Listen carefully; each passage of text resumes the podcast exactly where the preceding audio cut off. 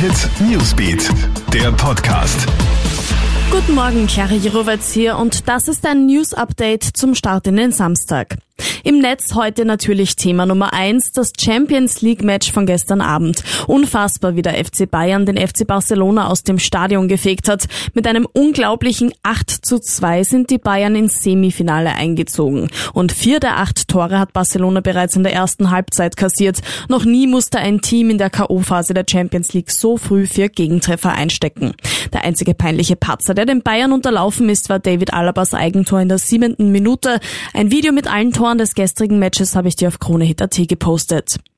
Ab Sonntag Mitternacht muss jeder Kroatien-Rückkehrer an der österreichischen Grenze einen negativen Corona-Test vorlegen können oder diesen innerhalb von 48 Stunden nachreichen. Denn die Regierung hat eine Reisewarnung für Kroatien verhängt, die ab Montag 0 Uhr in Kraft tritt.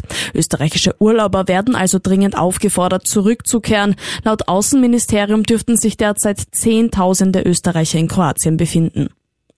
In Graz ist gestern ein Streit um die Maskenpflicht eskaliert. Eine 53-jährige Straßenbahnlenkerin hat einen Fahrgast beim Einsteigen aufgefordert, einen Mund-Nasenschutz aufzusetzen. Der junge Mann hat sich aber geweigert. Als ihm die Straßenbahnlenkerin dann eine Maske zur Verfügung stellen wollte, ist der Fahrgast völlig ausgerastet. Er hat die 53-jährige geschlagen, getreten und sogar bespuckt, bevor er schließlich die Flucht ergriffen hat. Nach dem Unbekannten wird nach wie vor gesucht. Und bei den Aufnahmetests zum Medizinstudium ist ein Drittel der Angemeldeten nicht erschienen. Nur rund 12.000 der ursprünglich angemeldeten 17.600 Kandidaten haben sich gestern den Tests gestellt. Das sind aber noch immer mehr als genug, denn zur Verfügung stehen ohnehin nur 1.740 Studienplätze. Alle Updates checkst du dir auch online auf KroneHit.at sowie stündlich im KroneHit Newsbeat. Schönes Wochenende wünsche ich dir. Newsbeat, der Podcast.